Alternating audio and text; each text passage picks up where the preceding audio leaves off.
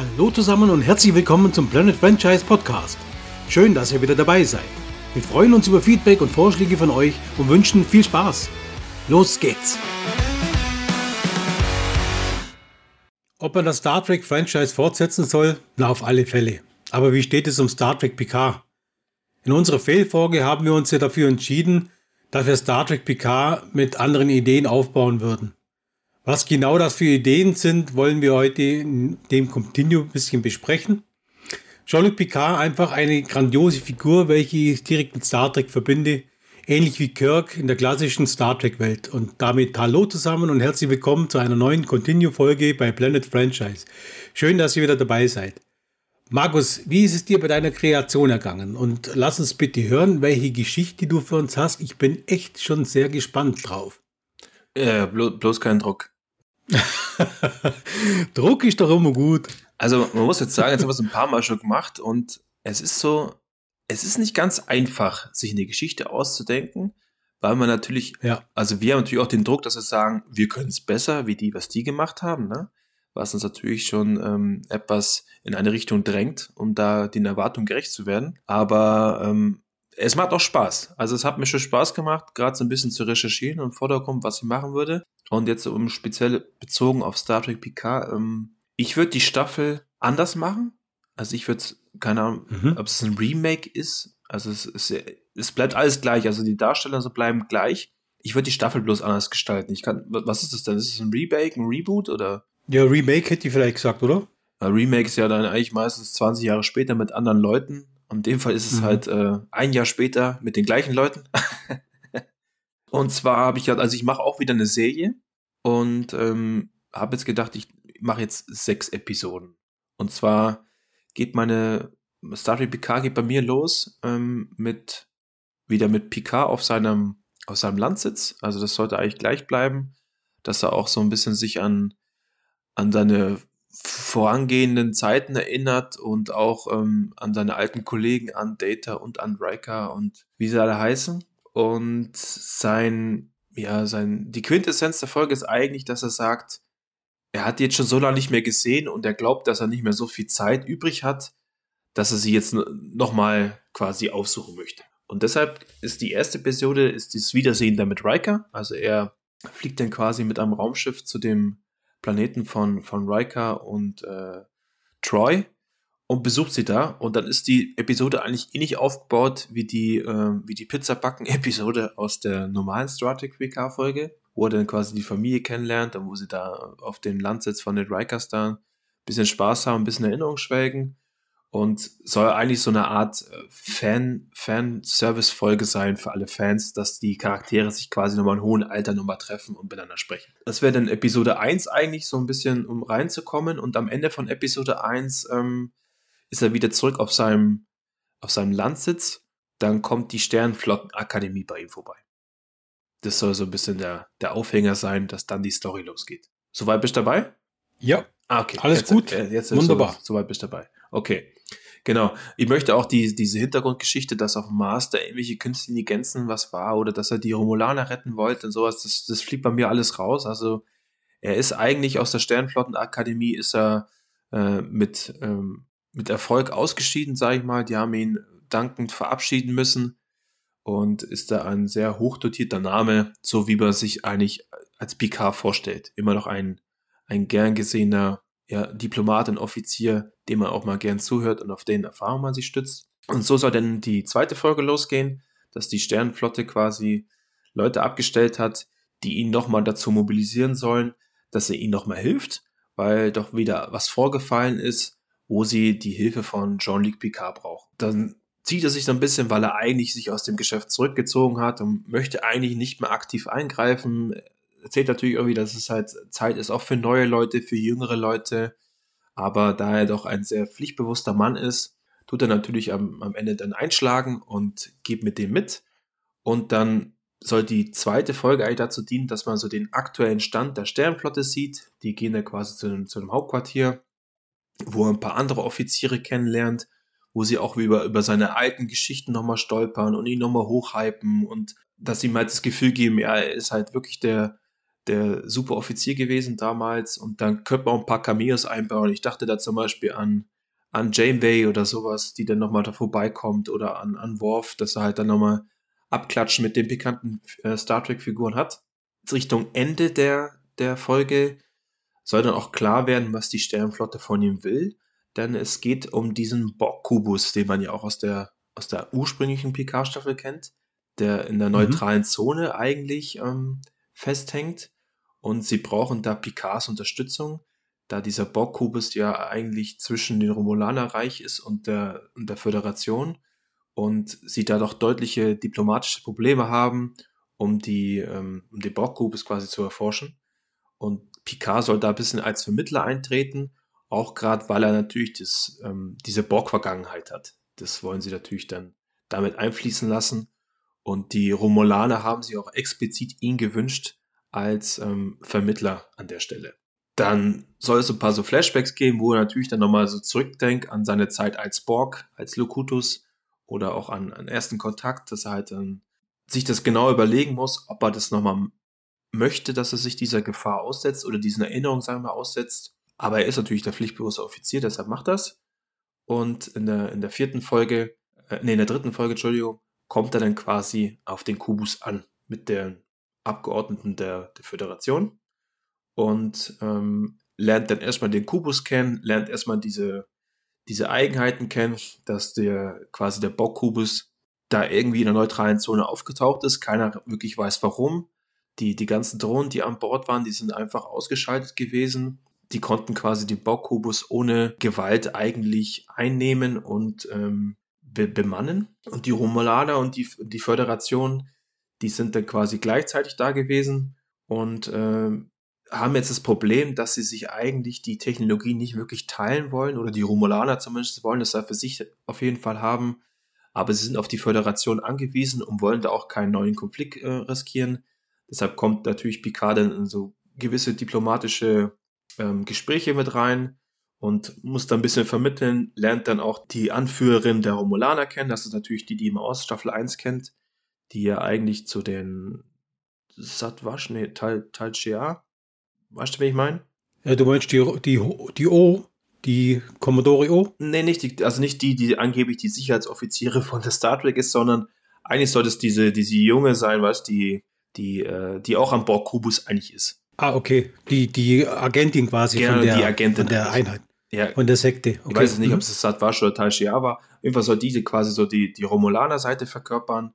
Und auf der, auf der Föderationsseite sollte schon dieser, dieser Hugh wieder auftauchen. Dass der denn, er hat ja auch eine gewisse Borg-Vergangenheit, aber er war jetzt ja auch in seiner, in der Originalstaffel nicht wirklich der, der Dominante, sondern eher so der Zurückhaltende. Und Picard muss ein bisschen da vermitteln und versuchen, dass die, dass das alles, sagen wir, zu gleichen Teilen funktioniert. Genau. Und dann sind sie halt auf dem Kubus unterwegs.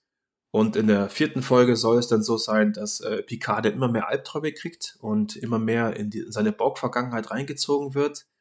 Und er aber gleichzeitig feststellt, dass die Romulaner halt da doch speziell hinter irgendwas her sind, wo die, die, die Föderation noch nicht so wirklich äh, Kenntnis von setzen, sondern irgendwas läuft da im Hintergrund, äh, was doch verdächtig ist. Und da kommt er dann auch so ein bisschen in, ins Gewissen ein bisschen. Ähm, kann er jetzt noch wirklich der, der wirkliche Diplomat sein, wenn er eigentlich da die Romulaner schon verdächtigt? Aber er ist ja auch einer der, der Sternflottenakademie, deshalb geht er der, der Thematik weiter hinterher. Und gleichzeitig fordern die Romulaner immer mehr, dass die Sternflotte doch da aggressiver die, die Daten auswerten soll und äh, aggressiver dran forschen soll. Und die wollen viel mehr Erkenntnisse und viel schneller von dem Gorb-Kubus haben, als sie eigentlich ähm, abgemacht haben. Also man merkt, dass die Rolama da deutlich mehr interessiert sind, schnellere Fortschritte aus dem Baukubus zu erzielen als die Föderation. Und da soll auch dann ein bisschen rauskommen, dass die Romulaner halt mit ihrem Heimatplaneten da ein, ein Umweltproblem haben und sie hoffen sich halt durch die Borg-Technologie, dass sie dieses Umweltproblem, ich hätte zum Beispiel einen instabilen Kern gedacht, instabilen Planetenkern, dass sie dadurch vielleicht dieses Problem lösen können. Und deshalb fordern sie einfach mehr da von den äh, von der Föderation. Und äh, dann kommen sie auf die Idee, dass sie sagen, sie haben ja noch eine andere, ähm, die bekannt dafür ist, dass sie ja mal bei dem Borg war. Und da würde ich gerne den Seven of Nine aufbauen. und die würde dann in der, in der fünften Folge dazukommen. Die wird explizit dann auch von den Romulanern gefordert, dass sie daherkommt und sich dann mit der Borg-Technologie verbindet. Und dann ist es auch wie aus der ursprünglichen Staffel so, dass Seven of Nine vorbeikommt und äh, sich an den Kubus anschließt und versucht dann eigentlich rauszufinden, was die Borg wirklich vorhatten da in der neutralen Zone. Und ähm, dann soll sie quasi darauf kommen, dass die Borg äh, an dieser neutralen Zone mit diesen Omega-Partikeln, mit diesen äh, Partikel 10, 010, glaube ich, oder? 101. Also diese, diese super instabilen Partikel, die äh, eigentlich aber auch ähm, komplette, also die, die haben doch diese komplette Energielösung. Also wenn du die doch beherrschen kannst, dann hast du eigentlich unendlich Energie. Und damit mhm. haben die Borg eigentlich darum experimentiert. Und man kennt das ja aus der Serie, das ist ja einmal bei denen ziemlich in die Hose gegangen, wo dann extrem viele Borg draufgegangen sind. Und deshalb machen die das da auf der neutralen Zone, weil falls das nämlich schief laufen sollte, dann würde bei denen eigentlich nichts passieren, sondern eher dann da zwischen Romulaner und Föderation. Und wenn man noch weiter denkt, dann könnte es natürlich sein, dass dann die eine Partei die andere Partei anklagt und dann könnte ja wieder ein Konflikt entstehen zwischen den beiden, wo die Borg ja vielleicht auch nicht so wirklich uninteressiert wären. Und das kriegt die Seven of Nine raus. Dann wird sie aber überschrieben. Das heißt, irgendeine, ja, ein, ein Kollektiv, das noch existiert, setzt sich bei ihr in ihren Kopf rein und ähm, Sie aktiviert die Drohnen und dann soll natürlich diese erste Action-Sequenz losgehen, wo dann eigentlich ein, ein, Kampf ausbricht zwischen den Romulanern und den, der Föderation und der, dem Box an Bord. Äh, Picard, seinem Alter geschuldet, muss sie natürlich ein bisschen in Sicherheit bringen und wird zusammen mit Seven of Nine dann quasi in dieser, dieser Kommandokammer eingesperrt. So wird sich das dann, ja, also das Episode, also Folge 5 ist quasi so die Action-Folge, wo Seven of Nine das dann rauskriegt, dass sie dann ähm, den Kubus beherrscht und die Drohnen beherrscht und ein kleiner Konflikt entsteht. Daraufhin tun natürlich die Romulaner ihre Flottenkommandeure da benachrichtigen, die dann die ersten Schiffe rüberschicken. Das gleiche macht die Föderation natürlich auch, weil sie das nicht auf sich sitzen lässt. Und am Ende von der Folge sollen dann quasi auf der einen Seite die, die Romulaner-Schiffe stehen, auf der anderen Seite die Föderationsschiffe und dazwischen ist dann der Borg-Kubus, wo Picard an Bord ist, wo die, ähm, die Borg-Drohnen eigentlich schon die Hoheit wieder haben. In der letzten Folge, die ist Folge 6, soll dann die Raumschlacht entstehen, die zwischen den Romulanern und der Föderation ausgefochten wird. Gleichzeitig versucht Picard aber immer wieder auf Seven of Nine einzureden, dass sie sich doch versucht, von diesem Kollektiv zu lösen. Und das geht immer wieder hin und her, bis dann natürlich Seven of Nine sich irgendwann von diesem Kollektiv lösen kann. So soll das dann eigentlich als, als Höhepunkt dienen, dass er sie quasi dadurch befreien kann. Aber bevor dieser Konflikt zwischen Föderation und Romulanern entschieden wird, erscheint ein neues Schiff, ein neues Borgschiff, ein pyramidenförmiges Schiff dann in der neutralen Zone, einfach aus dem Nichts heraus. Das ist dann so ein bisschen, ja, das ist Transwarp-Technologie. Und dann wird ein, äh, wenn sie quasi gerufen über den Bildschirm, welche Borg das sind. Und da soll dann nämlich Data als Antagonist auftreten, der quasi der Anführer dieser Borg-Pyramide ist der mit dem letzten Satz, äh, Widerstand ist zwecklos, die komplette erste Staffel dann beendet. Und ich würde dann gerne offen lassen, also es ist der Data, wenn du das anschaust, ist es der Data aus ersten Kontakt, der so halb kybernetisch, halb fleischlich ist. Aber ich würde offen lassen, wo der jetzt herkommt für die erste Staffel. Mhm. Ob das jetzt ein äh, Data ist, der quasi aus einem Multiversum kommt, oder ob sie Data beim ersten Kontakt quasi die Daten überspielt haben und ihn dann, ihn dann nachgebaut haben oder er gibt ja tausend Ideen, was, zum, was wo der Data jetzt auch herkommen würde. Aber so würde ich die, die erste Staffel eigentlich dann enden lassen. Okay, und jetzt kannst du deinen Hammer rausholen und kannst mich ordentlich verkloppen. du hast quasi das ganze äh, künstliche Leben, wo er thematisiert wurde in Star Trek Picard, also der existierenden Serie, hast du quasi rausgenommen. Ja. Weil du hast es ja sowieso äh, kritisiert, das hat dir eh nicht so gut gefallen. Ja und hast quasi künstliche Lebensform in Form von Data mit eingebracht, aber nicht als Plot, sondern einfach als, als Figur. Genau, also mein, mein Hauptansicht war, also was fand ich gut an der ersten Staffel, das, ich fand, das Borg-Thema war immer interessant bei Star Trek, das fand ich, waren immer für mich die, die aufregendsten Folgen, wenn die Borg gekommen sind, die wollte ich auf jeden Fall mit drin haben. Und äh, Picard an sich, auch wegen seinem hohen Alter geschuldet, ist er natürlich nicht mehr dieser Action-Cap, der irgendwo durch die Gegend fliegt und sonst was macht, sondern ich sehe ihn da eher aufgrund seiner Erfahrung und seiner diplomatischen Geschicktheit einfach dann zwischen Romulaner und Föderation am Vermitteln. Das war so seine Rolle. Und ähm, dieser Aufhänger, den sie bei Picard eigentlich ganz gut machten, fand ich in der, in der Staffel, dass er irgendwie so eine kleine Beziehung mit Data hat, die noch nicht ganz ausgesprochen ist, weil Data ja in Nemesis sich da geopfert hat. Die würde ich halt versuchen so zu schließen, dass Data dann am Ende als Antagonist auftaucht, wo man nicht genau weiß, hä, wo kommt der jetzt her? Du, dass du quasi mhm. da so ein bisschen interessiert bist in Staffel 2. Wie erklären sie jetzt denn die Rückkehr von Data? Genau, gleichzeitig dieses Dreiergespann zwischen Föderation, die Romulaner, die eigentlich dem Untergang geweiht sind. Das ist ein bisschen geklaut aus Star Trek, den neuen Film, das stimmt. Aber die dann an dieser Technologie interessiert sind. Das Omega-Partikel, muss ich sagen, das habe ich gestern noch ähm, nachgelesen. Ja, dass es das gab, wo die Bock rumexperimentiert haben. Das hat so ein bisschen noch den, das letzte Puzzle klar ausgemacht von der Story. Aber ich glaube, ich hätte es gern so gesehen, dass er quasi dazwischen den einzelnen Fraktionen immer hin und her läuft. Und ich wollte auch unbedingt Seven of Nine drin haben, weil die fand ich auch immer als am spannendsten überhaupt. Ja, ist auf jeden Fall interessant, interessante Geschichte. Äh, das heißt, du würdest jetzt klassisch die Staffel so auslaufen lassen mit so einem Cliffhanger. Wo man dann genau sagt, okay, jetzt bin ich ja gespannt, zweite Staffel, wo kommt jetzt auf einmal der Data her? Ist es überhaupt Data oder ist es vielleicht sogar der Law, sein, sein Bruder, genau. der ja, der sich ja mit den Brock schon mal, sage ich mal, zusammengetan hat in einer, in einer anderen, äh, in der äh, The Next Generation Serie gab es ja auch die äh, Thema als Law auf einmal der Anführer von, von den äh, abtrünnigen Borg, sage ich mal, war. Ja. Ja, auf jeden Fall, äh, sage ich mal, viel besser wie das, was es, was es gab äh, oder was es bisher gibt von Star Trek Picard, leider. Okay. Ja, es ist natürlich so, du triffst natürlich den, den, den Kern von The Next Generation Fans. Das ist klar, weil das sind alles Sachen, die man gern sieht. Hättest du auch noch vorgehabt oder wie ist bei dir die Planung oder weiß nicht, ob du da schon weitergemacht hast, würdest du auch die, sage ich mal, für The Next Generation Charaktere, sage ich mal, in die nächsten Staffeln mit einbringen, Dr. Crusher oder Wesley Crusher oder so?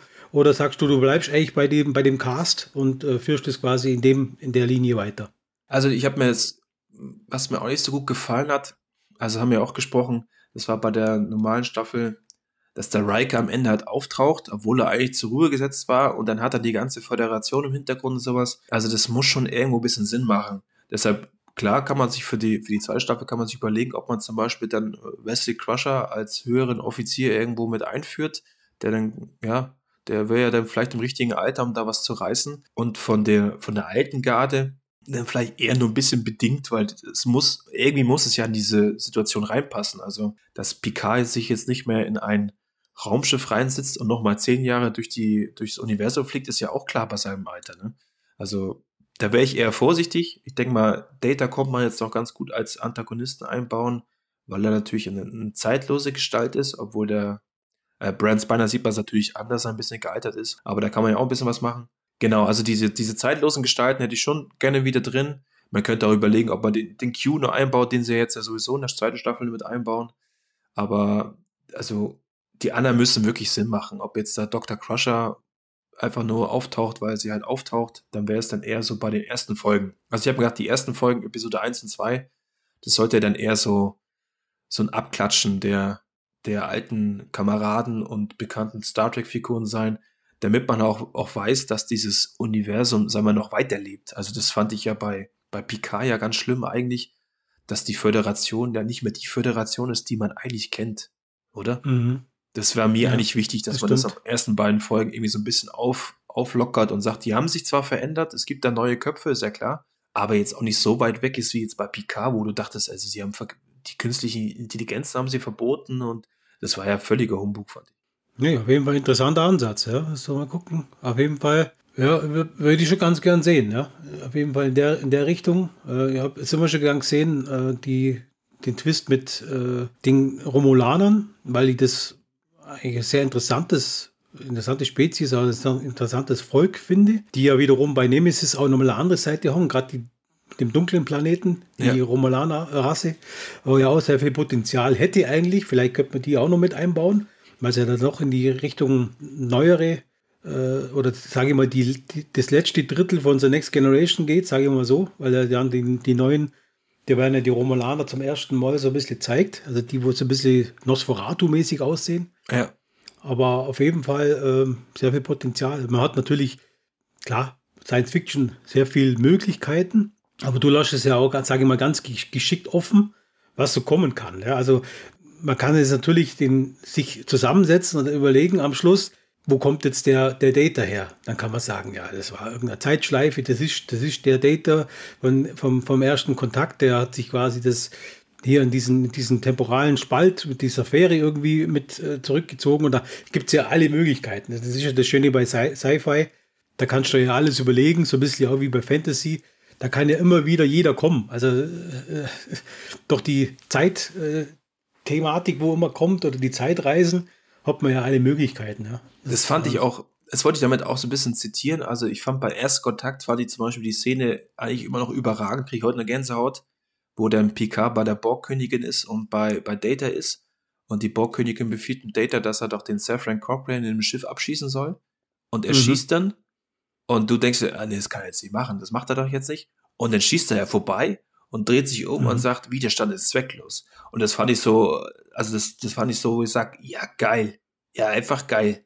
Und genau das, das wollte ich damit zitieren eigentlich, weil das einer meiner Lieblings-Star Trek-Momente ist, dass am Ende der Data dann auftaucht aus diesem, diesem Zeit-Continuum, sage ich mal, und genau sagt, Widerstand ist zwecklos. Und dann sollte sich Picard dann vielleicht in der zweiten Staffel fragen, ist es jetzt der Data vielleicht, der sich dann in der Zeitlinie doch dazu entschieden hat, Sir Frank Cochrane abzuschießen zum Beispiel, ja? Was passiert denn? Was passiert denn mit dieser Welt, wenn der Data sich damals dann für die falsche Seite entschieden hätte, ja? Und das wäre, also das, die Frage könnte man natürlich dann da stellen in der zweiten Staffel, wenn jetzt der Data aus einem Art Multiversum kommt, der darüber gesprungen ist. Klar wird das dann schon arg abgedreht, da muss man schon sagen. Für Science Fiction ist natürlich Multiversum immer so die letzte Ausfahrt. Aber das, also das hätte ich mich gefragt, was, was wäre mit Data passiert, wenn er damals da einfach den, den Cochrane abgeschossen hätte, anstatt dass er da für die Guten weiterkämpft hätte. Ja, wobei es ja gar nicht so abwegig ist, weil er hat ja beim ersten Kontakt hat er zum ersten Mal den Emotions, äh, Emotionschip und die Borg Queen äh, verleiht ihm ja, sage ich mal, ein Stück Haut und, ja. und, und äh, bläst ja dann so auf die Haut und sieht ja auch, wie die Haare sich so aufstellen, wo er so, so einen Schauer kriegt, wo er dann merkt oder zum ersten Mal das Gefühl äh, entdeckt. Und da könnte man schon sagen, okay, er, er, hat sich jetzt durch den Emotionschip auch auf die Seite geschlagen. Also ist ja nicht ganz abwegig. Ich glaube schon, dass er da einen inneren Konflikt auch hatte. Das natürlich jetzt auch nicht selbstverständlich ist, dass er sich auf die Seite wieder vom PK geschlagen hat. Also interessant, die Wendung wäre natürlich, was wäre mit, de, äh, mit der ganzen Geschichte passiert, wenn Zeta anders gemacht hätte und den Sefrin Cochrane wirklich runtergeschossen hätte. Ja? Dann hätte natürlich der Erstkontakt mit den Vulkanen nicht stattgefunden und so ja. weiter. Also gibt es natürlich auch wieder verschiedene Zeitlinien, wo man dann be betrachten kann. Wiederum gibt es dann vielleicht auch die Möglichkeit, der, wo mal Freund war, ist jetzt vielleicht Feind oder den gibt es vielleicht gar nicht. Oder ja, also gibt es natürlich alle Möglichkeiten. Ja. Genau, also das war so die, die Idee dahinter. Gut, dann habe ich es hab überlebt. Äh, super. okay, jetzt komme ich natürlich in Zugzwang. Ja? Okay. Gut, dann werde ich mal weiter, werde jetzt mal das, sage ich mal, das Zepter übernehmen oder den, den äh, Staffelstab übernehmen und werde mal weitermachen. Also ich will jetzt auch keinen Druck aufbauen, aber Thorsten, du, ich weiß natürlich, dass du lebenslanger Trekkie-Fan bist. Du hast alle Schiffe daheim, du kennst alle Charaktere auswendig. Also ich erwarte jetzt natürlich dann einen Oscar-verdächtigen Pitch. Ja, ist kein Thema, also auf jeden Fall. Also, ich will mal kurz erklären, was so meine Gedanken dabei waren. Ich wollte was schaffen, wo man sagt, ich möchte irgendwie dieses was war mit einbauen und das was kommen soll mit einbauen und will natürlich auch die Geschichte so ein bisschen mit einbauen ich würde jetzt mal vorschlagen, ich, ich mache immer meinen Pitch und danach wird es äh, Diskussion geben zwischen uns, glaube ich, weil ja. es dann doch interessant ist, was dabei rauskommt, glaube ich. Dann fange ich mal an. Also mir hat ja, habt ihr alle mitgekriegt, dass mir das äh, Herz ja sehr geblutet hat äh, in der Feldfolge, weil für mich war das wirklich schlimm, das mit anzusehen. Und äh, ich hoffe, ich hoffe, ich habe eine bessere Idee. Mal sehen, was, was der Markus und was unsere Freundinnen und Freunde da draußen davon halten. Es hat mir auf jeden Fall riesig Spaß gemacht, mich in diese Welt ja, in diese Welt einzutauchen. Und ich habe mir auch von dem vorhandenen Franchise ein bisschen inspirieren lassen und dazu natürlich meine eigene Fantasie mit eingebaut. Was will ich sehen? Was würde ich machen? Wie würde ich es machen? Das war die Frage. Und hatte natürlich an, auch ein paar verschiedene Ansätze. Habe dann hier und da wieder was verworfen, aber ähm, ja, das ist jetzt dabei rauskommen. Bei mir ist es so, der Titel Star Trek Picard, den kann man lassen. Mein Titel wäre jetzt eher Star Trek Captain's Chair Und das ist bei mir keine Serie, sondern ein, ein Spielfilm. Bei mir geht es ein bisschen anders wie bei Markus. Bei mir ist Jean-Luc Picard ein hohes Tier in der Sternenflotte und begleitet den Rang eines Admirals. Man sieht ihn dann in seiner Uniform in seinem Büro sitzen, an der Wende, ja, so klassisch seine ganzen Auszeichnungen für Tapferkeit und für seine großen Dienste der Diplomatie. Wie auf der Enterprise hat er in seinem Büro auch so diese typisch Modelle von seinen Schiffen, auf denen er gedient hat, die Stargazer, Enterprise D, Enterprise E und so weiter. Und an äh, hängen nur Bilder, äh, von, die voller Erinnerungen sind, zum Beispiel von seiner früheren Mannschaft. Und von einem Bild, das ihm Data mal überreicht hat. Er hat ja mal eine Zeit lang seine Malerei für sich entdeckt. Und daneben hängt auch noch ein klassisches Butlet, äh, welcher er von Worf äh, bekommen hat, so als Zeichen der Wertschätzung und der Ehre. Da läuft er so in seinem Büro hin und her und überlegt so ein bisschen, man sieht so ein bisschen so von früher die Einspielungen, was so war und erinnert sich so ein bisschen an seine Mannschaft und so weiter. Auf dem Schreibtisch hat er noch ein Bild stehen von seinen Eltern Maurice und Yvette Picard. Und man sieht die auf ihrem Weingut stehen in La Pierre, Frankreich. Und daneben noch ein weiteres Bild von seinem Bruder Robert oder Robert und seiner Frau Marie und dessen Sohn, der Neffe René von ihm. Die sind ja bei dem Brand umgekommen und das war ja bei The Next Generation ein Thema. Das hat ihn sehr mitgenommen. Deswegen hat er das Weingut zwar aufgebaut, aber hat es nicht geschafft, dass er da selber lebt, weil es einfach zu schmerzlich ist. Picard ist auch sehr bewusst, dass er mehr als Galionsfigur sein Dasein frischt. Er ist einfach, äh, es ist ihm bekannt, dass es eine neue Generation in der Sternenflotte gibt und auch die Ausbildung der Sternenflotte hat sich verändert, was er teilweise ganz gut findet, aber teilweise jetzt auch nicht ganz so gut. Äh, man kennt ihn ja so ein bisschen, dass er seine eigenen Werte natürlich hat. Jetzt kommt ein General zu ihm und sagt zu ihm, er hat einen wichtigen Termin für ihn, an dem muss er teilnehmen. Es gibt die Eröffnung der neuen Sternflotte und Picard möchte doch bitte da die Rede halten. Er nimmt natürlich wie immer, wie man kennt, seine Aufgaben sehr, sehr ernst und sagt natürlich zu, er wird es auf jeden Fall machen.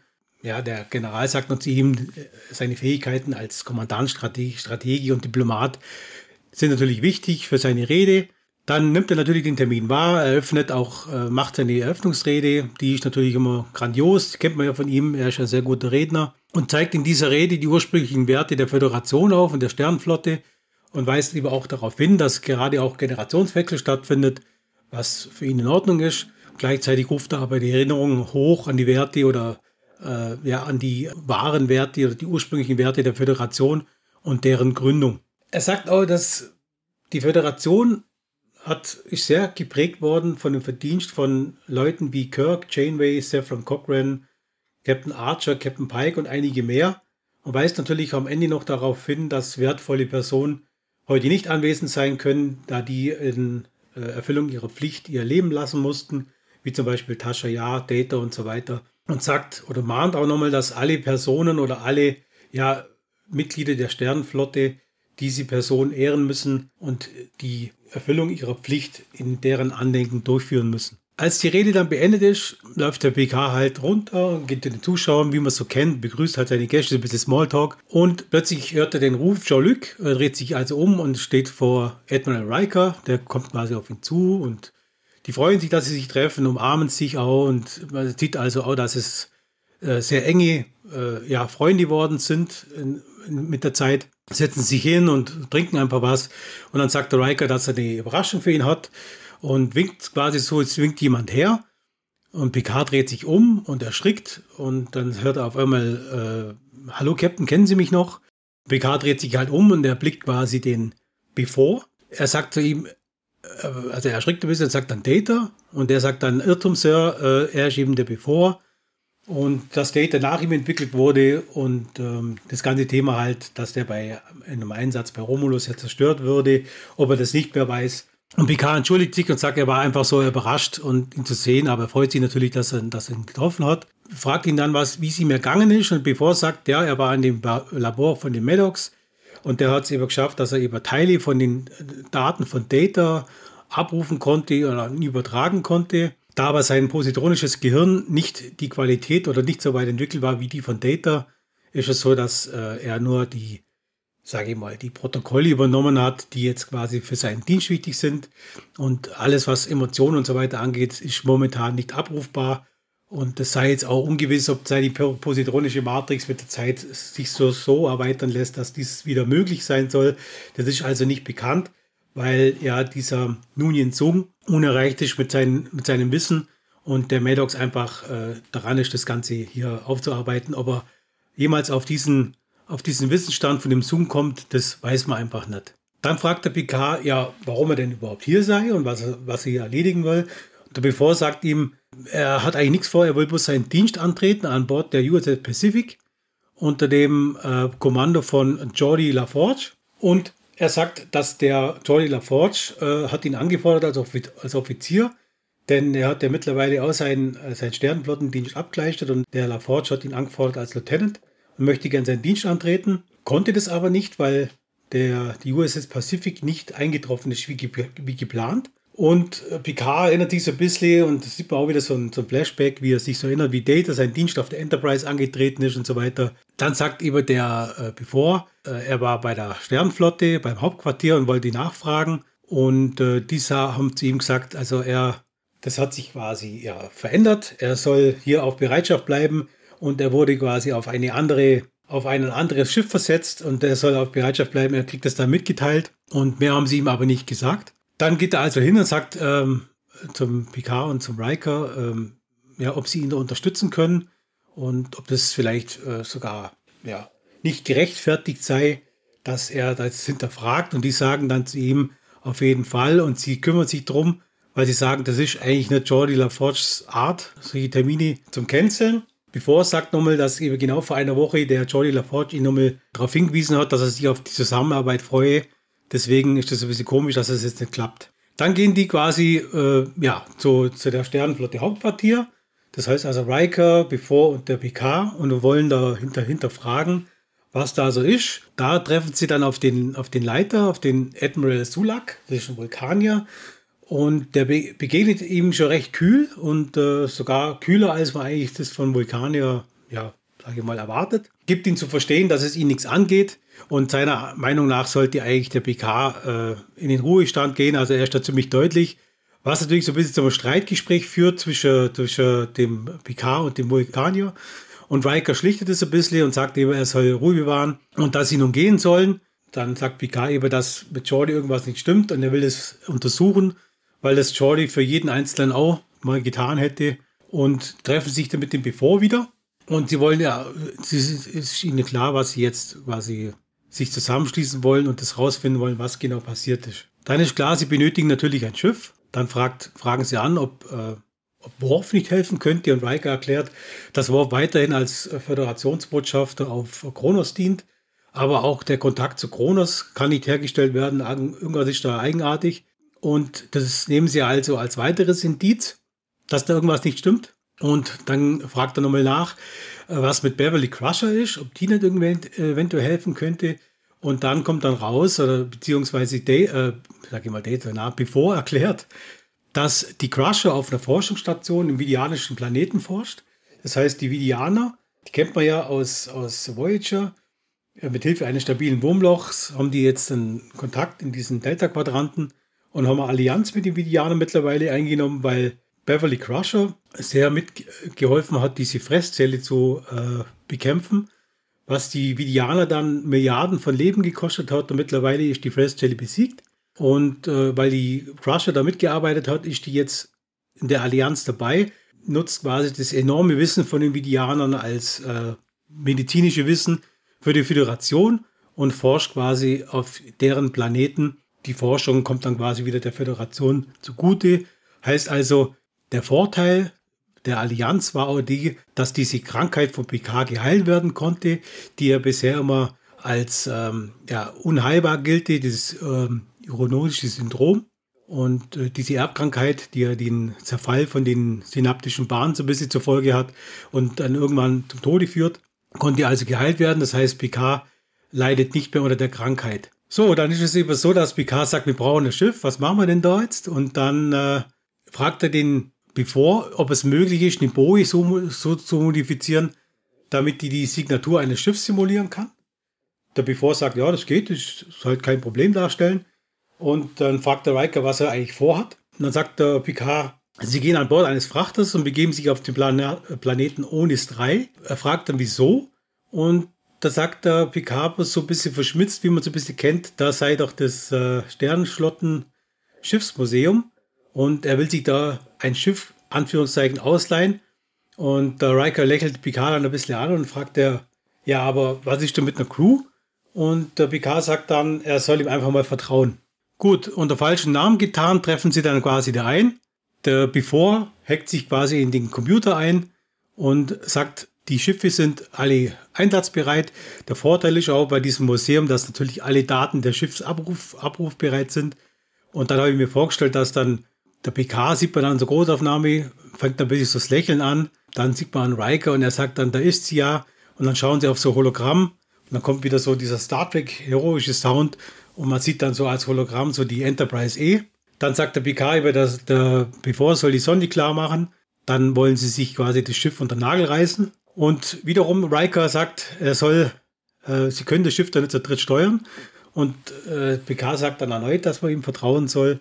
Er sagt dann so bevor, ob er bereit sei, bevor bejaht das Ganze und er sagt dann einfach äh, Energie und bevor gibt dann quasi diese typische Energie auf den Transporter und äh, der Riker sieht dann auf einmal wie Rolaren, Edward äh, Miles O'Brien, Diana Troy und äh, Reginald Barkley vor ihm stehen und freut sich natürlich und sagt, alles klar, sie haben jetzt quasi ihre Crew, wo sie da durchstarten können. Und äh, in der Zeit hat, bevor in diese Phalanx eingehackt, also diese Kommunikationsphalanx, und hat versucht, Daten über die USS Pacific rauszufinden, hat auch was gefunden und diese Daten führen zu einem unbekannten Nebel. Ja. Sie kommen dann an dem Nebel an, scannen den Nebel und sie können den Nebel aber nicht durchdringen und fliegen dann in den Nebel ein. Äh, in dem Nebel sind diverse Raumschiffe von allen möglichen Spezies zu sehen. Sie wundern sich da, dass, die, dass diese Raumschiffe da sind. Und in der Mitte ist ein riesiges Gebäude. Oder ja, sie vermuten ein riesiges Gebäude und es schaut auch ähnlich einer Pyramide gleich. Sie scannen das ganze Gebiet und erkennen, dass auf den ganzen Schiffen Leben existiert. Sie finden auch die USS Pacific, also das Schiff von Jordi LaForge in diesem Nebel und scannen es und finden aber raus, stellen fest, dass die ganzen Crews in so einer Art Stase gefangen sind. Alles steht still und die Zeit scheint auch still zu stehen. Genau wie auf den anderen Schiffen auch. Und dann scannen sie die, sage ich mal Anführungszeichen, Pyramide. Und der Before sagt dann, dass diese Stasi dort scheinbar nicht existiert. Also beamen sie natürlich an Bord und entdecken, dass es sich um eine Art Zentrale handelt. Der Before befindet sich dann mit dem Computer und findet raus, dass es sich wirklich um eine Zentrale der Borg handelt. Also der Nebel ist wohl eine neu entwickelte Waffe der Borg, um Wissen zu assimilieren. Und der Picard stellt es aber in Frage und sagt, das ist überhaupt nicht die Art der Borg und äh, er, er merkt es mal bezweifeln. Da sagt bevor, äh, er hat herausgefunden, dass es nach einem Vorfall mit der Drohne Hugh, äh, der mit eigenem Bewusstsein in das Kollektiv quasi zurückgekehrt sei, zu diversen Änderungen geführt hat. Also die Borg haben sich abgespalten, die haben sich verändert, teilweise als Individuen, teilweise als Staat mit, mit einem Anführer, also ein bisschen so ein, so ein Königsstaat, sagen wir mal so, zum Teil aber auch Ansiedlungen von friedlichen Drohnen, ohne den Drang, jetzt ihr Wissen zu erweitern. Und je nachdem, wie die sich halt entwickelt haben. Äh, das Problem ist, dass es natürlich zig Gefahren gibt durch die Borg weil man jetzt die Nummer von ihrem Verhalten und von ihren Taktiken voraussagen kann. Dann finden sie weiter raus, dass dieser Nebel von einer hochentwickelten Gruppe der Borg stammt, die sich selbst First Collective nennen, die es effizienter sehen, Schiffe durch so entsprechende Fehlinformationen zu Nebel zu locken und die Schiffe dann in Stasis äh, zu versetzen, um sie dann zu assimilieren. Jedes Schiff, das einfliegt, wird in so einer Blase gefangen, in eine Stase versetzt, um dann später assimiliert zu werden. Und diese Gruppe hat wohl mehrere solche Nebel in diesem Quadranten. Dann sagt der Picard, das sei doch unmöglich. Sie sind ja mit der Enterprise auch in den Nebel geflogen und das kann eigentlich nicht sein, weil sie haben ja die Stase nicht. Und bevor sagt dann, dass die Waffe, also der Nebel wird als Waffe verstanden, so konfiguriert sei, dass potenzielle Technologien zu erkennen und diese dann zu fangen. Und bei der Enterprise ist diese Technologie einfach nicht erkannt worden. Kurz gesagt, die Enterprise ist für die Borg nicht interessant da die Technologie veraltet ist. Ja. Der Before ladet dann die Datenbank des First Kollektivs herunter auf die Enterprise und sie entwickeln einen Plan, die Station zu zerstören.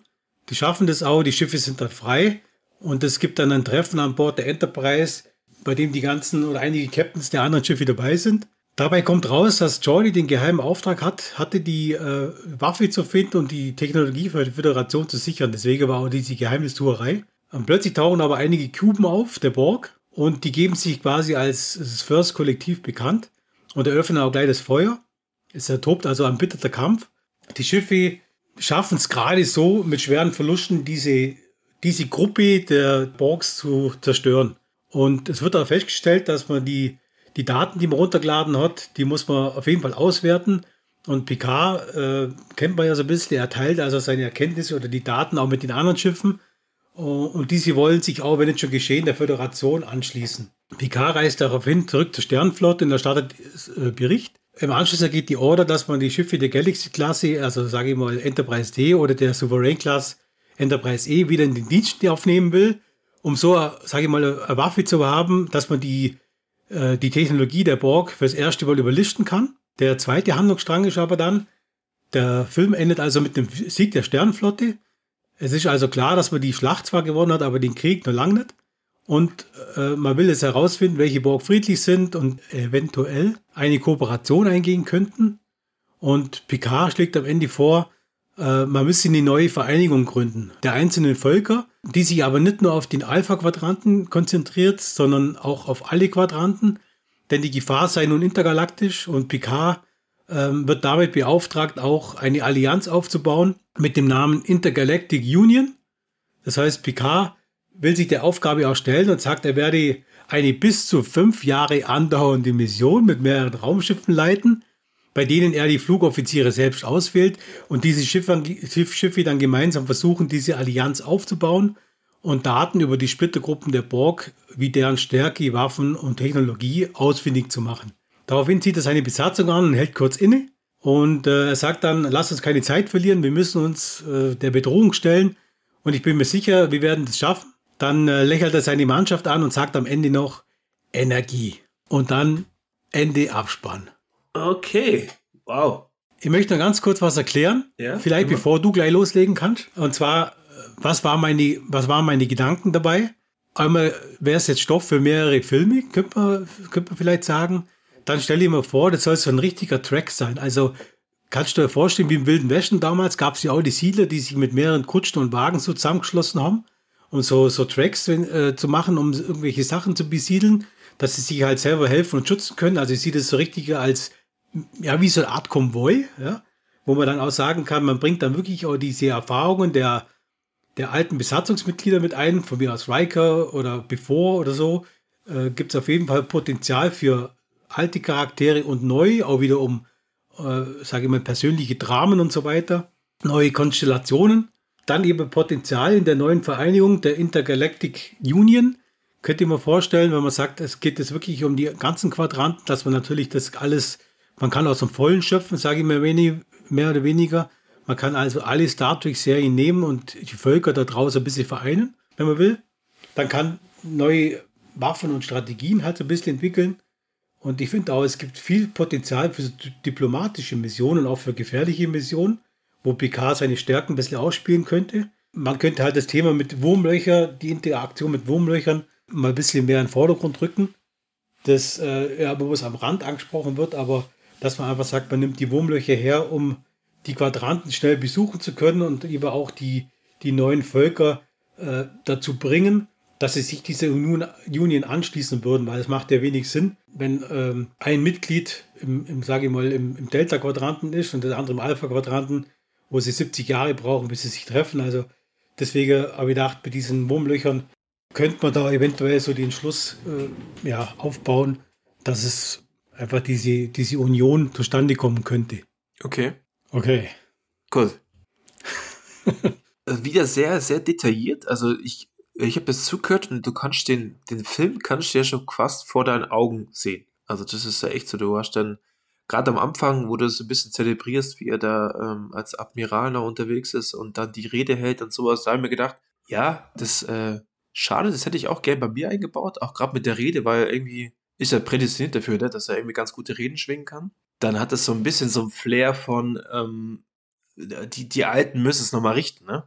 Also dann, dann ins Museum gehen und die, die Enterprise eh nochmal auspacken, dieser hohe Nostalgiefaktor, ne, dass sie dann nochmal auf ihrem alten Schlachtschiff nochmal in die, in die, in die Schlacht reiten und sowas. Ja, hat, hat sicherlich was. Finde ich, finde ich ganz gut. Interessant fand ich auch, dass wir beide den, die Borg-Pyramide genommen haben. Ja. ja. Die Borgs eigentlich und die Pyramide habe ich auch lachen müssen. Deswegen ja. habe ich gedacht, ich sage ich sag jetzt am Schluss was drüber. Ja. Das hätte das Ganze, ich muss dazu sagen, ich habe damit ja auch ein bisschen abgekürzt, weil okay. das wäre ein bisschen ausführlicher gewesen. Aber ähm, das ist immer die Sache, wie, wie, hört man, wie kann man zuhören? Ist es dann nicht einfach zu mehr im Detail? Also ähm, es soll einfach jetzt diese Geschichte sein, so ja, wie ich es mir vorgestellt habe. Und ja, das Detaillierte muss man davon ausgehen, dass es nicht jeder wahrscheinlich so ein tiefer Star Trek-Kenner ist und dann ist vielleicht für manche auch ein bisschen langweilig, aber wie du schon gesagt hast, ich, ich, möchte einfach, für mich ist das in diesem The Next Generation Universum, auch die, die Filme von dieser Gruppe, ist einfach da richtig. Ich finde es aber auch gut, wenn man so ein bisschen so den, die Brücke schlägt, ja, dass man einfach die Potenziale hätte, dass man auch neue Charaktere einbringen kann. Von mir aus ruhig welche, auch wo in der, in der Serie dabei waren, ist ja, ist ja kein Problem, dass die da irgendwie mitgehen. Aber die Serie, die sie, die ist zu weit weg von diesem The Next Generation Gedanken. Deswegen äh, gefällt die mir auch nicht. Was ich finde, zum Beispiel, was ich super finde bei dir, also erstmal, was natürlich bei uns interessant war, ich habe vorher gesagt, also ich glaube nicht, dass Picard noch mal so eine zehn Jahre Universumsreise machst und du schickst nochmal fünf Jahre los. Ne? Ja, schon sehen, dass wir da komplett andere Meinungen sind.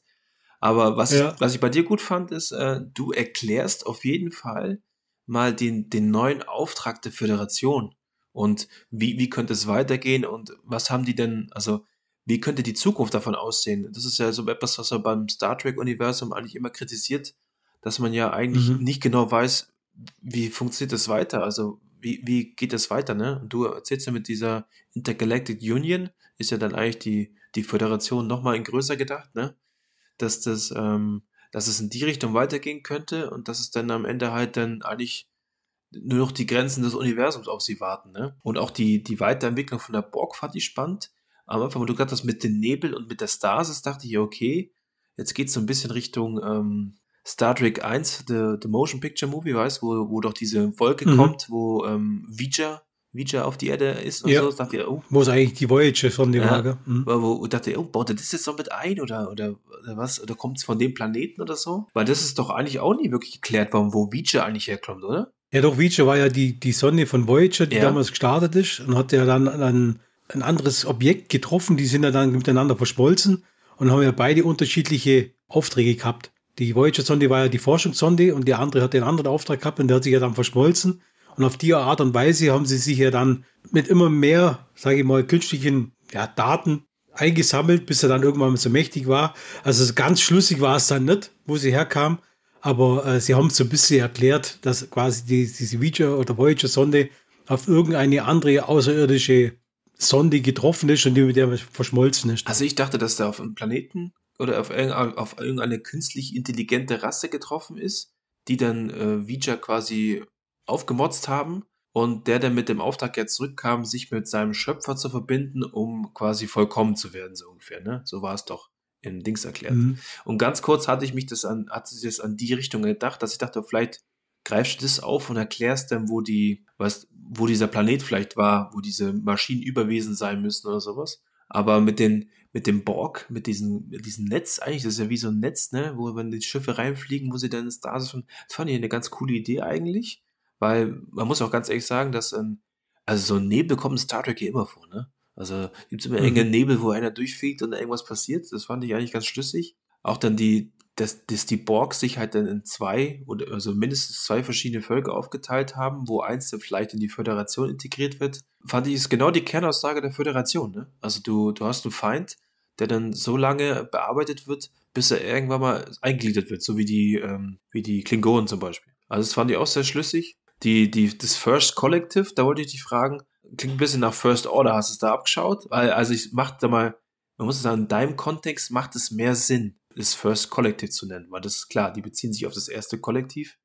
Bei Star Trek mhm. mit First Order denke ich mir mal, ich weiß gar nicht, was die First Order für einen Befehl hatte. Also das irgendwie macht für mich das keinen Sinn. Also bei dir macht es mehr Sinn, sag ich mal. Genau, bei mir kommt es eigentlich eher daher, weil sicher immer, die haben ja immer die Numerik, also Dritter von fünf ja. oder Seven of Nine und Kollektiv einfach von Kollektiv, ja, kollektiver Gedanken. Deswegen einfach diese Splittergruppe haben sich einfach so genannt, First Collective, also erstes Kollektiv, irgendwo, wenn man so will, dass sich quasi jetzt selbstständig, äh, ja, selbstständig macht. Da war so die Idee dahinter, die Numerik aufzubauen und das Kollektiv mit, mit einzubinden. Auch die Thema von dir, ich habe mir überlegt, was ist das, was, was ich bei Star Trek richtig gut fand, bei dieser The Next Generation. Und da ist ganz klar immer die Sternenflotte, die Föderation finde ich gut. Aber irgendwo war die für mich auch ein bisschen Ende, zu, äh, zu Ende erzählt. Also das war schon ein bisschen ausgelutscht, das war eigentlich immer das Gleiche. Da habe ich mir überlegt, wie kann ich das vielleicht umändern? Und die Borg waren immer schon meine Lieblingsgegner. Also, weil ich das einfach dieses Wissen oder das Streben nach, nach mehr äh, Technik oder das Assimilieren von, von ganzen Zivilis Zivilisationen sehr interessant fand. Und eben auch, weil Picard schon mal assimiliert war und eben auch der, dieser Locutus, der ja auch einen gewissen, ja, das war ja eigentlich das Sprachrohr, wenn man so will, an die, an die Menschheit, mehr oder weniger, äh, haben sie das ja so, so, so verkauft. Das fand ich eigentlich auch schon mal ganz gut. Deswegen wollte ich das alles so ein bisschen in die Geschichte mit ein, einarbeiten. Ja, deswegen habe ich es jetzt auch nicht unbedingt Star Trek Picard, könnte man es nennen. Also bei mir heißt es eher Star Trek Captain's Chair. Ja kommt es auch von dem Spiel eigentlich her, aber das Captain Stefan ja immer schon gut. Der Captain's, Captain's Stuhl, der, der, der Sessel, das ist ja eigentlich beim, beim Captain, hat man immer sofort das Bild im Kopf, wie der da auf seinem, auf seinem Sessel sitzt oder beim PK eben auf dieser, ja, auf dem, auf dem mittleren, dem mittleren Sitz von, von, von vier Sitzen, mehr oder weniger. Ja. Aber das, das verbinde ich immer so ein bisschen mit dem, mit dem Captain von, von einem Raumschiff, dass der immer so seinen, seinen Kommandostuhl hat. Deswegen fand ich das eigentlich, eigentlich ganz gut. Auch aber so ein bisschen so die Gedanke, dass es doch äh, so ein Captain sehr zeitlos ist, diese, diese Position und die eigentlich immer so ein bisschen an das Raumschiff gebunden ist, das hat mir auch ganz gut gefallen. Klar, man kann jetzt natürlich über dieses, diese Storyline kann man jetzt ja, geteilter Meinung sein, klar. Aber das wäre was, was, was ich jetzt gern so sehen würde und glaube auch, dass es auf die Art und Weise, wenn man jetzt dieses Next Generation Szenario, sage ich mal, diese Zeitlinie weiterführen möchte, auf die Art und Weise vielleicht ganz gutes Potenzial hat, äh, das Ganze weiter zu erzählen. Ja. Also ich denke auch, was, was du interessant gemacht hast, so gut gemacht hast, ist, ähm, du hast so quasi so ein, so ein Aufbruchszenario geschaffen. Ne? Du könntest ja dann eigentlich dann wieder verschiedene Geschichten in verschiedenen Zeitebenen und sowas erzählen, wo sie, also was passiert quasi mit dieser Intergalactical Union zum Beispiel. Ne? Also es wäre so ein neuer Startschuss von, sagen wir, Star Trek 2.0. Ne? Was, was ich bei mir immer aneigne, ist eigentlich, dass ich versuche, das immer so ein bisschen zu so einem Abschluss zu bringen und dann ist fertig. Und du hast jetzt das so geschafft, was ich viel schwieriger finde, eigentlich so, ein, so einen Startpunkt zu finden, wo man sagt, jetzt bauen wir darauf was auf. Das finde ich extrem gut gelöst, ja, weil das kann ich mir gut vorstellen mit dieser Intergalactical Union und auch, dass die Borg dann integriert werden, weil eigentlich sind ja, wenn du das betrachtest, sind ja die, die Föderationen, die versuchen ja über über Diplomatie und viel Gequatsche und wir sind ein, so gemeinsam halt die Leute in sich, in ihren Verein aufzunehmen. Und auf der anderen Seite hast du die Borg, der komplette Gegenteil, die halt einfach versuchen, durch aggressive Assimilierung dieses ähm, Thema Omni-Science irgendwie zu schaffen. Ne? Das fand ich ganz gut gemacht. Ähm, was ich auch noch fragen wollte, dass die, dass die Borg dann mit, den, mit der Enterprise eh nicht äh, klarkommen, weil die so alt ist. Das äh, Hast du dich da inspirieren lassen oder ist das dir eingefallen oder? Nee, das, das ist einfach eine Überlegung, weil wenn man sagt, das ist jetzt 20 Jahre her, die sind äh, und die Borg sind immer bekannt, dass sie alles als Bedrohung oder interessant sehen, was sie weiterbringen kann. Und dort ist, dass die Galaxy und Sovereign Class natürlich veraltete Raumschiffe sind, habe ich einfach davon ausgegangen, dass die Programmierung äh, so vorgesehen war, dass sie nur Sachen fangen, die sie weiterbringen. Ja. Und, und, eine, und eine Technologie, die veraltet ist, bringt sie ja nicht unbedingt weiter. So einfach der, der, so der Gedanke ein bisschen, dass äh, wie könnten die Borg, das Maschinendenken, wie könnte es funktionieren, dass sie einfach sagen, mehr oder weniger Programmierfehler, wenn es unter unserem Level, sage ich mal, kann das eh nicht gefährlich werden. So ein bisschen ja. so dieses Bug in dieser Programmierung vielleicht äh, ausnutzen. Und was sie natürlich auch sehr spannend finden würde, und was ich gern sehen würde, wäre, wenn Borgs untereinander mal kämpfen. Also diese verschiedenen Borg-Splittergruppen mit ihren Fähigkeiten untereinander kämpfen würden. Das würde ich auch spannend finden, wenn vielleicht die, die einen Borg sich Richtung, ja, in verschiedene Richtungen entwickeln, aber ja eigentlich beides äh, kybernetische Organismen irgendwo sind, wie das aussehen wird. Also das wäre, ja. glaube ich, auch interessant und äh, wäre, glaube ich, ein ganz guter, auch ein ganz guter Action-Fight, und vielleicht gerade auch das Gegenüberstellen von diesen kollektiven Gedanken mit diesen Individuen gegenüberzustellen. Ja, was sind Vor- und Nachteile? Also das, da könnte man, glaube ich, auch recht viel machen in der Interaktion zwischen den verschiedenen Gruppen. So war die Idee. Weil ich kenne das, also ich kenne das zum Beispiel auch aus dem Stargate-Universum. Da gibt es auch sowas ähnliches mhm. wie die, wie die Borg, die, die Replikatoren. Das sind auch so Maschinenkäferwesen. Und äh, da kommen die Menschen auch ganz gut gegen an, weil die halt mit dieser alten Technologie, also mit diesen, mit den Projektivwaffen, da haben die Replikatoren nichts dagegen, weil die sind einfach zu alt. Die erkennen sie nicht als Bedrohung. Mhm. Und äh, dadurch sind die ziemlich effektiv. Und die Verbündeten der Menschheit, das sind die Asgard in der Geschichte, die haben halt dann schon so Laser- und Phaserwaffen und keine Ahnung was. Das, das absorbieren die Replikatoren eigentlich ganz gut. Das ist so, mhm. ja, finde ich auch ganz gut zu Ende gedacht, dass man quasi eine, eine künstliche Intelligenz hat als Gegner, die dann irgendwo einen Schnitt macht und sagt, also die Technik, die drunter ist, die interessiert mich nicht. Aber der Mensch an sich halt trotzdem den gefährlich werden kann, weil er halt so unkonventionell denkt. Also das ist bei, bei dem Stargate zum Beispiel, ähm, ist es da erklärt worden, dass keine höher entwickelte außerirdische, außerirdisches Volk würde auf die Idee kommen, da äh, Schwefel mit Salpetersäure in eine Munitionskammer zu fassen und darauf auf Leute zu schießen. Weißt du, das, also dieses mhm. komplett primitive, abstrakte Denken der Menschheit. Deswegen finde ich das eigentlich eine ganz coole Lösung. Ja. Es ist ja auch so, finde ich, wenn man jetzt mal dran denkt, wie Vulkanier uns gegenüber ja sind also ja. uns gegenüber gibt es ja nicht, aber ich sage jetzt mal, den Menschen gegenüber sind, die verstehen ja oft auch nicht Entscheidungen der Menschen. Also, die, und die haben ja, sage ich mal, die kommen ja dem logischen Denken sehr nahe, äh, dem 100% logischen vielleicht nicht, meinen sie vielleicht, aber sind sie ja teilweise nicht, weil sie ja doch Emotionen zwar unterdrücken, aber doch äh, Emotionen empfinden können.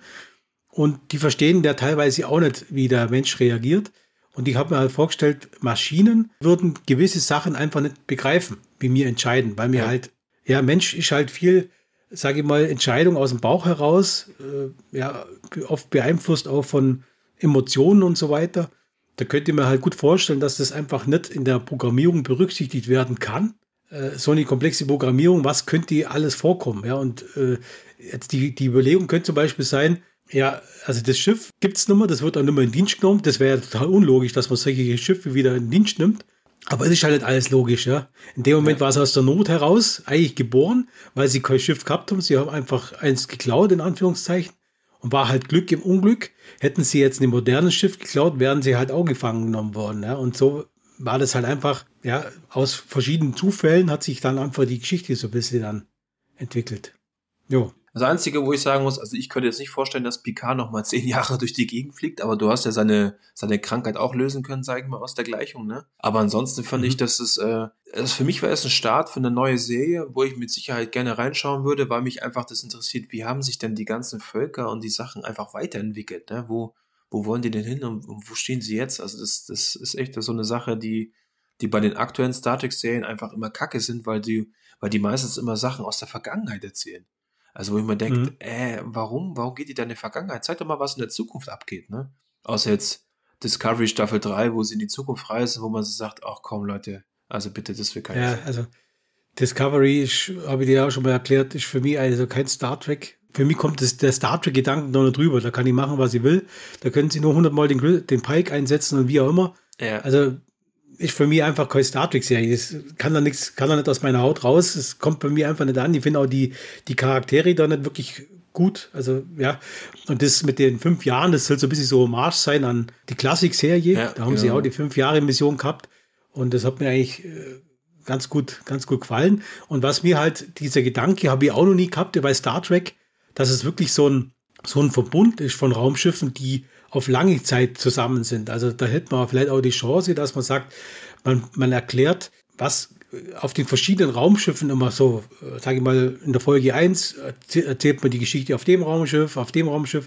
Und da hat natürlich die, den Vorteil, die treffen sich halt auch mal irgendwo, wird vielleicht mal, äh, sage ich mal, Besatzung ausgetauscht, das heißt, der spielt dann auf dem Schiff mal mit in der Rolle und so weiter. Oder, oder sie haben auch äh, Missionen, wo sie einfach ja, sage ich mal, drei, vier Raumschiffe miteinander irgendwo hinfliegen müssen. Also das habe ich auch noch nie gesehen, dass es eine Serie gibt, wo jede Folge von mir aus auf, einer anderen, auf einem anderen Raumschiff irgendwo spielt, wo aber doch irgendwie zusammengehören. Also das finde ich auch sehr spannend, wenn man sagt, es gibt einfach so einen Track mit vier, fünf Raumschiffen, keine Ahnung, müsste man auch mal gucken, wo einfach aus der Not raus, ja, sage ich mal, in, im Zugzwang sind, jetzt versuchen, diese Intergalactic Union aufzubauen und auch die Überzeugungsarbeit zu leisten, sich dieser Union anzuschließen. Ich kann mir vorstellen, wenn ich im, im Gamma-Quadrant bin und habe von dieser Bedrohung der Borgs nichts mitkriegt, dass ich sage, was wollt ihr von mir? Was, was könnt ihr mir denn bieten, dass ich da, dass ich da Mitglied werde? Dass ich einfach hier diesen Diplomat Picard dann wieder, sage ich mal, dass der wieder glänzen kann, weil er ja doch, das ist ja seine Stärke hier auch so ein bisschen und das Ganze so ein bisschen ja, darzustellen, was es für Mehrwert wäre. Weil kann man ja vorstellen, denk mal an Spezies 8472. Ja.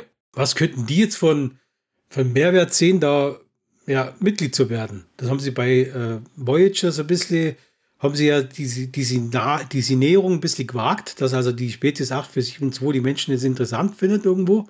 Das könnte man auch zum Beispiel aufgreifen, zum sagen, ihr habt sehr wohl die Bedrohung, weil ihr habt genau gesehen, dass die Menschen mit ihren, mit ihren Emotionen euch gefährlich werden können. Und ihr habt jetzt die Borg, die ihr zwar technisch überlegen seid, aber ihr den, den Aspekt jetzt der Individualität mit berücksichtigen müsst. Also da gibt es natürlich schon Möglichkeiten, wie man da die, die Stärken auch von PK wieder so ein bisschen rauskitzeln könnte. Und das habe ich halt in der Star Trek PK sehr gänzlich vermisst. Ja, das habe ich auch erklärt. Und äh, so wäre jetzt meine Idee, wie man das vielleicht doch wieder äh, interessant in Szene setzen könnte. Das ist auch was, was ich an Star Trek immer ganz gut fand ist das, äh, wenn, wenn mehrere Parteien am Tisch sitzen, ne, mehrere Völker, für, für mich ist auch die großen, weißt du, wie du es gesagt hast, mit ähm, Spezies äh, 4872 und die Borg, und dass die sich halt dann jeder seine eigenen Erwartungen und, und äh, Ansprüche hat und man trotzdem versucht, es entweder diplomatisch zu lösen oder die gegeneinander auszuspielen. Das fand ich eigentlich immer am, am spannendsten eigentlich, ne? Also das, du willst es natürlich sehen, sag ich mal. Und diese Intergalactic Union, das, das rezitiert ja auch so ein bisschen vielleicht den, ja, dieses, wie du auch gesagt hast, diese Western-Zeit in Amerika, ne, wo es dann diese, ja, wie heißt denn diese, diese Planenwagen gibt, ne? Mhm, genau so war es ein bisschen Gedanke. Durchs ja. Land reisen und das könnte ja dann später sogar in so einer Art ähm, Krieg Nord gegen Südstaaten enden, ne? Weil du ja, du hast ja diese Intergalactic Union, die so ein bisschen natürlich auf die, auf die Nordstaaten an, anschließt, eigentlich die guten. Und auf der anderen Seite hast du vielleicht dann dieses First Collective von dem Borg, die eher dann zu den Südstaaten zählen, die die Leute versklaven und äh, alles einverleiben. Ja, also kann ich mir ganz gut vorstellen, dass du da sogar noch die, die Menschheitsgeschichte selber rezitieren kannst und zu sagen, dass sich immer alles mhm. wiederholt. Ja, und vielleicht weißt du auch einfach neue Taktiken, oder? So, ich denke jetzt mal ein bisschen so an Ark, oder? Mhm. Weil Ark war es ja auch so, wenn du jetzt angegriffen wirst von irgendeinem Dinosaurier, dann denkst du, jetzt renne ich in die Herde von Stegos rein und ja. hoffe, dass der Rex auf die Stegos losgeht, dass ich den los bin. So, so auf die Art könnte man das da auch machen, oder? Was sagt, es gibt äh, Spezies, die, die provozieren jemanden irgendwo und der verfolgt die dann und dann äh, auf einmal fliegen die durch so ein, keine Ahnung, durch so ein Portal durch und finden sich dann so eine Übermacht gegenüber. Und diese Übermacht von mir aus ist vielleicht statisch, die können sich vielleicht nicht bewegen oder die sind da vielleicht so auf die Art, ich hole mir meine Feinde zu mir und besiege die dann vor Ort. Ja, Wäre auch so eine Idee, ja. wo man sagen können, könnte man mal aufgreifen. Also ja, wenn man bloß lassen wird, Markus, wenn man bloß anrufen wird, wird sagen, mach mal jetzt hier, du, äh, dann würde ich da loslegen ohne Ende.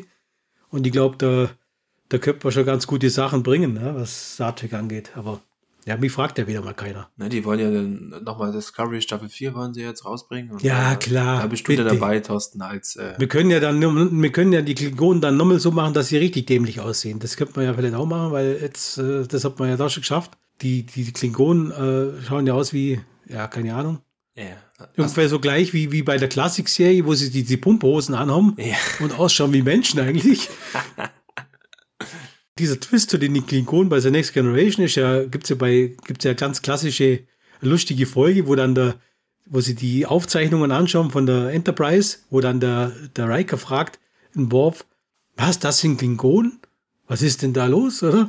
Ja. Oder was ist denn da passiert? Und der Worf sagt ja bloß, das ist eine lange Geschichte. Also, das wird ja auch nie erklärt. Also, ja. das ist halt ein Evolutionssprung, sage ich mal, wo die sich halt verändert haben äh, als Kriegerrasse. Keine Ahnung, das wird ja auch nie erklärt. Aber ja, so könnte man das halt, äh, könnte man das halt irgendwie machen. Ne? Okay. Ja. Hast du eigentlich Lower Decks fertig geschaut? Na, okay. also Lower Decks, ich fand das, ich fand die Idee irrsinnig lustig. Und ich finde auch den, den Trailer geil, wo er also sagt, nein, wir sind nicht hier oben, wir sind einfach hier, da ganz unten. Also ja. das, das, diese Lower Decks finde ich eine coole Idee. Ich habe es auch mal angeschaut, aber ich finde es leider zu blöd. Also zu, zwangsläufig lustig, will man da, glaube ich, irgendwie sein. Mhm. Ihr würdet es ihr cool finden, wenn es schon lustig wäre, aber schon ein bisschen auch an der Sache bleiben wird, dass auch die Offiziere nicht so ganz so, so lächerlich da rumtun. Vielleicht werde ich es mal irgendwann nochmal versuchen anzuschauen. Ich weiß nicht, hast du es ganz angeschaut? Nee, ich habe es doch gar nicht angeschaut. Das steht bei mir noch auf der Watchlist. Ja, also, schaust, schaust doch mal an, würde mich interessieren, was du davon haltest und äh, Du hast aber bei so Serien oft ein längeres Durchhaltevermögen wie ich. Meistens immer bei den zwei Folgen, dann, dann will ich nicht mehr. Aber das habe ich Gott sei Dank bei äh, WandaVision äh, durchgezogen, auf deinen Rat hin. Das äh, war nicht schlecht, ja? Bin ich froh drüber, weil da hätte ich echt was versäumt. Das war wirklich geil. Ja. Aber okay, wir sind ja jetzt bei Star Trek. Ach so. Und ich hoffe, ich hoffe, ja, dass es dass dir, Markus, meine Idee gefallen hat und unseren Zuhörerinnen und Zuhörern vielleicht auch gefallen hat. Vielleicht haben sie andere Meinungen, wird mich interessieren, was sie dazu sagen.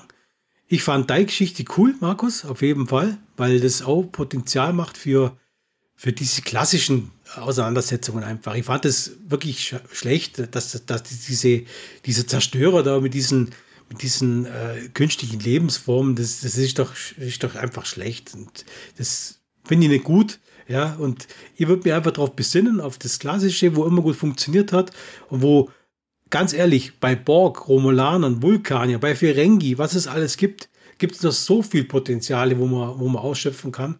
Also ob ich da noch unbedingt nochmal irgendwas Neues reinbringen muss, muss man mal gucken. Aber ich, also ich fand deine, dein Pitch war ja auch ziemlich gut. Also hat mich, hat mir, hat mir gut gefallen. Wie gesagt, dass es das auch was offen macht für neue Universum und neue Sachen. Äh, das ist immer extrem schwierig, da so Grundstein zu legen. Aber das hast du ganz gut gelöst, fand ich. Und auch die Parallelen, die wir hatten, fand ich ganz witzig. Ja. Denke wir, zusammen könnten wir schon was reißen, aber das haben wir ja schon öfters gesagt. ja. Also ich glaube, wir haben unser Versprechen wahr gemacht. Ich glaube, äh, für, für mich, also für mich persönlich, haben wir es besser gelöst als die existierende Serie. Und die wird unsere, sowohl deine Serie als auch mein Film oder mein Pilotfilm, wenn man so will, ja. sehr gerne anschauen wollen. Und ich kann nur hoffen, dass sie Star Trek PK Staffel 2, dass sie da nochmal die Kurve kriegen. Lassen wir uns überraschen. Mehr haben wir sowieso nicht in der Hand. Also, ja, hoffen wir auf jeden Fall mal das Beste. Dann äh, würde ich sagen, Leute da draußen, also wenn wir gerade Discovery und Lower Decks gesagt haben, ne, schaut keinen Scheiß, hört lieber Planet Franchise. Alles klar. Bis zum nächsten Mal. Macht es gut. Ciao, ciao. Ciao. Wir danken euch fürs Zuhören. Schön, dass ihr dabei wart. Wenn ihr Lust habt, empfehlt uns weiter oder ladet euch die Episoden runter. Habt ihr Ideen für unseren Podcast, welche ihr gerne mit uns besprechen wollt? Dann kontaktiert uns über die Social Media Kanäle, YouTube oder unsere Webseite unter planetfranchise.de. Wir würden uns sehr freuen, von euch zu hören. Lasst es euch richtig gut gehen. Bis zum nächsten Mal, euer Planet Franchise.